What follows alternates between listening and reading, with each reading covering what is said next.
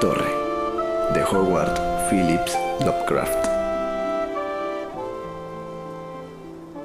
Desde esa esquina se puede ver la torre.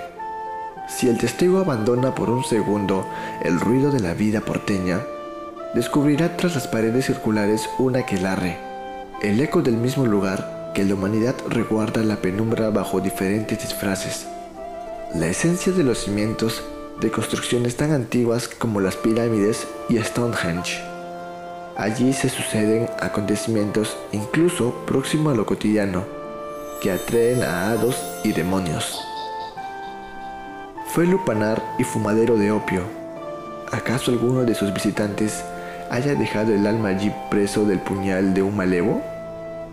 Pero fue cuando llegó aquella artista pálida, María Crom, que su esencia brotó a fin Recuerdo que apenas salía para hacer visitas a la universidad.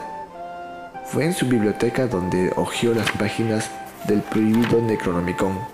Mortal fue su curiosidad, por la que recitó aquel hechizo. Quizá creyó que las paredes sin ángulos la protegerían de los abuesos. Pero esas criaturas son hábiles, impetuosas, insaciables. Los vecinos oyeron el grito del día en que murió ahora forma parte de la superstición barrial, pero yo sigo oyendo su sufrimiento y el jadeo de los perros de tíndalos que olfatean, hurgan y rastrean en la torre.